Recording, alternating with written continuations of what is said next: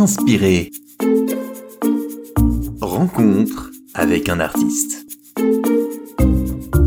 Production de la plateforme des radios protestantes. Bonjour, je suis Samuel Olivier, j'ai 40 ans, je suis auteur-compositeur de chants de louanges. Euh, j'ai commencé à lire la Bible quand j'étais adolescent. Le premier texte qui m'a vraiment frappé, c'était dans le livre des Proverbes. La première fois que je lisais un livre et que j'avais l'impression qu'il y avait quelqu'un qui me lisait au travers du livre. À partir de ce moment-là, j'ai commencé une longue histoire d'amour entre la Bible, la parole de Dieu, et moi. Inspiré. Bonjour Samuel Olivier. Bonjour. Quand est-ce que vous avez commencé à vouloir écrire pour exprimer votre cœur? Euh, quand j'étais euh, ado, en fait, ça m'est venu. Euh, j'étais pas euh, l'enfant le plus intelligent de la classe, j'étais pas le plus drôle, j'étais pas le plus euh, charismatique, mais la seule activité qui me plaisait vraiment, qui, me faisait me sentir vraiment vivant, c'était quand je m'enfermais dans ma chambre et puis je prenais des petits bouts de papier et puis je griffonnais en fait dessus, je, je raturais, je réécrivais jusqu'à ce que j'ai à peu près une, une chanson qui, qui prenne forme et puis je cherchais les accords sur mon petit synthétiseur et puis le voilà le moment où je chantais pour la première fois une chanson que je venais de terminer c'était le moment où je me sentais le plus vivant. Euh, voilà, il y en a d'autres qui jouent au foot, il y en a d'autres qui jouent aux jeux vidéo, puis moi je griffonnais mes petites chansons d'adolescent, et finalement bah, c'est devenu euh, un petit peu de, ma vie, de ma vocation, de mon métier.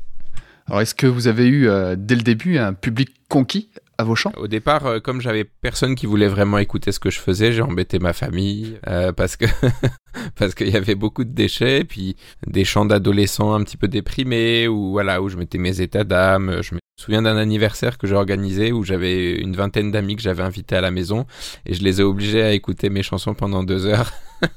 bon, ils étaient gentils, c'était mon anniversaire, donc ils ont écouté jusqu'au bout. Après, ce qui est chouette avec euh, la composition de chants, c'est que c'est comme d'autres activités, plus on le fait et meilleur on devient. Compositeur, c'est un métier où il faut être inspiré. Comment ça se passe pour vous Au départ, ça venait un peu bah, sur l'inspiration du moment ou sur. Euh, ça m'arrivait d'avoir une idée tout à coup et puis de passer les trois heures suivantes à, voilà, à, me déconnecter un peu de, du reste du monde et puis à, à voilà, jusqu'à ce que j'ai enfin une chanson qui exprimait l'idée que j'avais eue quelques heures avant, l'inspiration que j'avais eue. Quand j'ai commencé à en faire mon métier, la difficulté c'est qu'il fallait domestiquer un petit peu cette inspiration parce que si j'ai un client qui m'appelle et qui me dit ben monsieur monsieur Olivier, j'aimerais que vous m'écriviez une chanson euh, qui parle de tel sujet et dans tel style musical, je peux pas lui dire bon bah je sais pas combien de temps ça va prendre, peut-être 3-4 mois, je sais pas quand est-ce que j'aurai de l'inspiration. Donc ça implique en fait de, se connaître un petit peu soi-même et de savoir quelles conditions sont nécessaires pour qu'on puisse arriver à écrire une chanson qui corresponde à la demande en fait de, de la personne qui nous a contacté. Merci Samuel Olivier. Savoir comment on fonctionne, bien sûr, c'est important. Et pour vous concrètement, c'est quoi le contexte qui vous débloque au niveau de l'inspiration? Euh, Au départ, ce qui était vraiment difficile pour moi, c'était de me mettre à mon bureau, de prendre une feuille de papier de dire allez, maintenant je vais écrire une chanson. Ça, c'était vraiment le pire pour moi pour, euh, pour arriver à écrire quelque chose. Avec le temps, je me suis euh, rendu compte que j'avais beaucoup de bonnes idées euh, un peu à la volée quand je suis dans la rue, quand je prends ma voiture, euh, parfois même en fait quand je suis en train de d'animer un moment de louange euh, dans mon église ou, ailleurs. C'est vraiment des moments où il y a beaucoup de, de spontanéité. je peux des fois improviser une petite mélodie sur un verset biblique qui me vient en tête, ce genre de choses. Et je me suis rendu compte que j'avais beaucoup d'inspiration dans ces moments-là.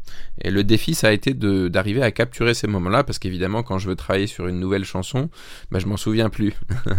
Donc j'ai beaucoup utilisé euh, eh ben, les petits outils qu'on a aujourd'hui. Euh, avant on avait des dictaphones, maintenant on a des, petits téléphones qui font plein de choses.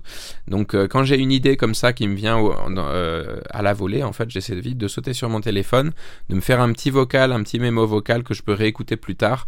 Euh, quand je me dis tiens bah, je vais écrire une chanson, ah bah je me souviens que j'avais eu des bonnes idées de mélodie, je vais réécouter ça vite fait. Et comme ça en fait je peux prendre une mélodie qui voilà que j'aime bien et puis retravailler à partir de ça. Et puis pour, euh, pour arriver à, à, produire quelque chose quand j'ai vraiment une deadline et que j'ai pas le temps de, de vraiment euh, laisser la, la, chanson mûrir, euh, j'ai un petit jeu un petit peu de Tetris. J'essaie vraiment de finaliser la mélodie en premier. Euh, et une fois que la mélodie est, est, vraiment finalisée, bah, du coup je peux voilà, euh, chercher à faire rentrer ce que j'ai envie de mettre comme idée dans le, texte.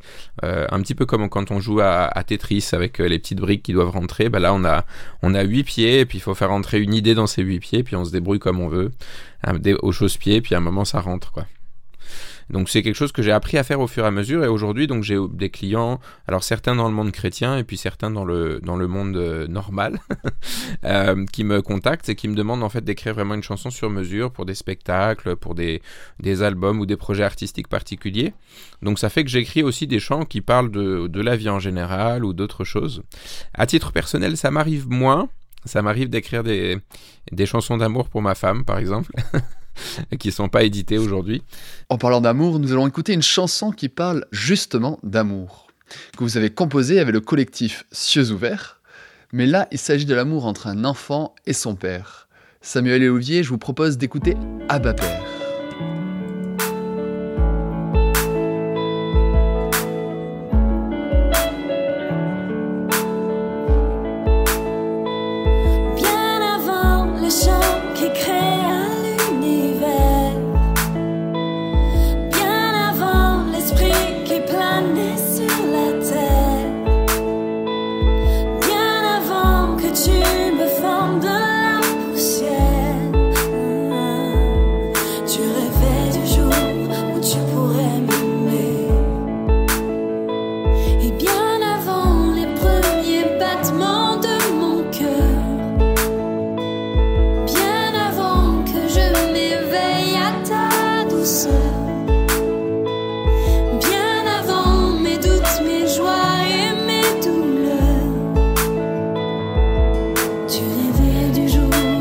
je pourrais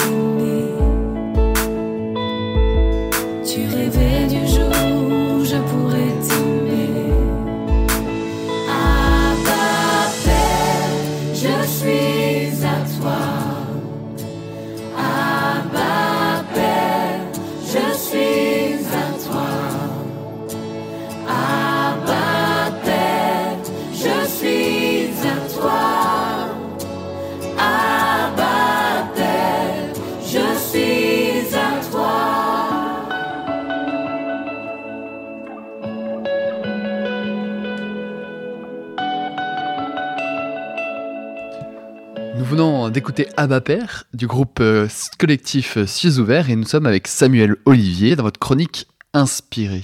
Et dans cette chronique, notre habitude est de vous proposer de réagir sur un verset de la Bible. Et du coup, je vais vous proposer de réagir dessus. Donc normalement, c'est pas un verset qui va vous étonner trop. Il se retrouve euh, dans l'Épître aux Romains, au chapitre 8, verset 15. En effet, vous n'avez pas reçu un esprit qui fait de vous des esclaves et vous ramène à la crainte. Non, vous avez reçu l'esprit en conséquence de votre adoption par Dieu comme ses fils et ses filles. Car c'est par cet esprit que nous crions Abba, c'est-à-dire Père. Alors je pense que euh, vous devinez pourquoi je l'ai choisi. Une petite idée, oui.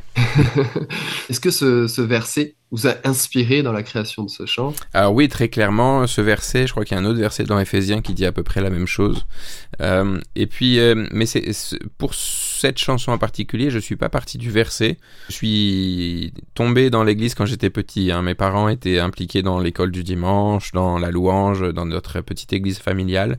C'était mon grand-père qui était le pasteur. Euh, j'aurais pu prêcher sur l'amour de Dieu, mais finalement, si on avait pu euh, sonder mon univers intérieur à cette époque-là, bah, j'étais quelqu'un qui avait beaucoup de doutes, j'avais pas du tout confiance en moi, j'avais, je souffrais beaucoup de rejet, euh, je me sentais abandonné de tout le monde alors que j'avais beaucoup de gens qui m'aimaient bien. Je suis arrivé sur Paris j'ai rejoint une euh, église, euh, et puis euh, les, gens de cette église m'ont accueilli un peu à bras ouverts. et dans ce processus-là, en fait, bah, Dieu est venu me rencontrer dans cette dynamique de l'adoption et, d'une manière où je m'y attendais pas. J'ai vécu une espèce de deuxième conversion à ce moment-là, alors que je, je, savais tous les articles deux fois par cœur, etc., mais je les avais pas expérimentés de l'intérieur. Et cet aspect justement de l'amour de Dieu en tant que Père pour moi, je l'ai vraiment vécu euh, pendant cette période-là. Toutes ces voix à l'intérieur de moi qui, qui, me rabaissaient, qui me culpabilisaient, qui, voilà, qui étaient mon quotidien, bah, tout à coup elles avaient disparu, elles étaient remplacées par euh, la voix du Père Céleste qui me disait Mais Sam, tu, es, tu as de la valeur, je t'aime, je, je suis heureux de t'avoir créé, je suis heureux de pouvoir vivre la vie que tu vis aujourd'hui avec toi, d'être à tes côtés, de marcher avec toi, de partager avec toi. Et en fait, bah, ça n'a pas changé forcément ce que je faisais à l'extérieur, mais ça a changé tout mon être intérieur, en fait, toutes mes motivations profondes. Et en fait, il y a eu vraiment un avant et un après ça. Un après, plein d'inspiration. Merci beaucoup Samuel Olivier. À bientôt. À très bientôt. Inspiré. Rencontre avec un artiste. Une production de la plateforme des radios protestantes.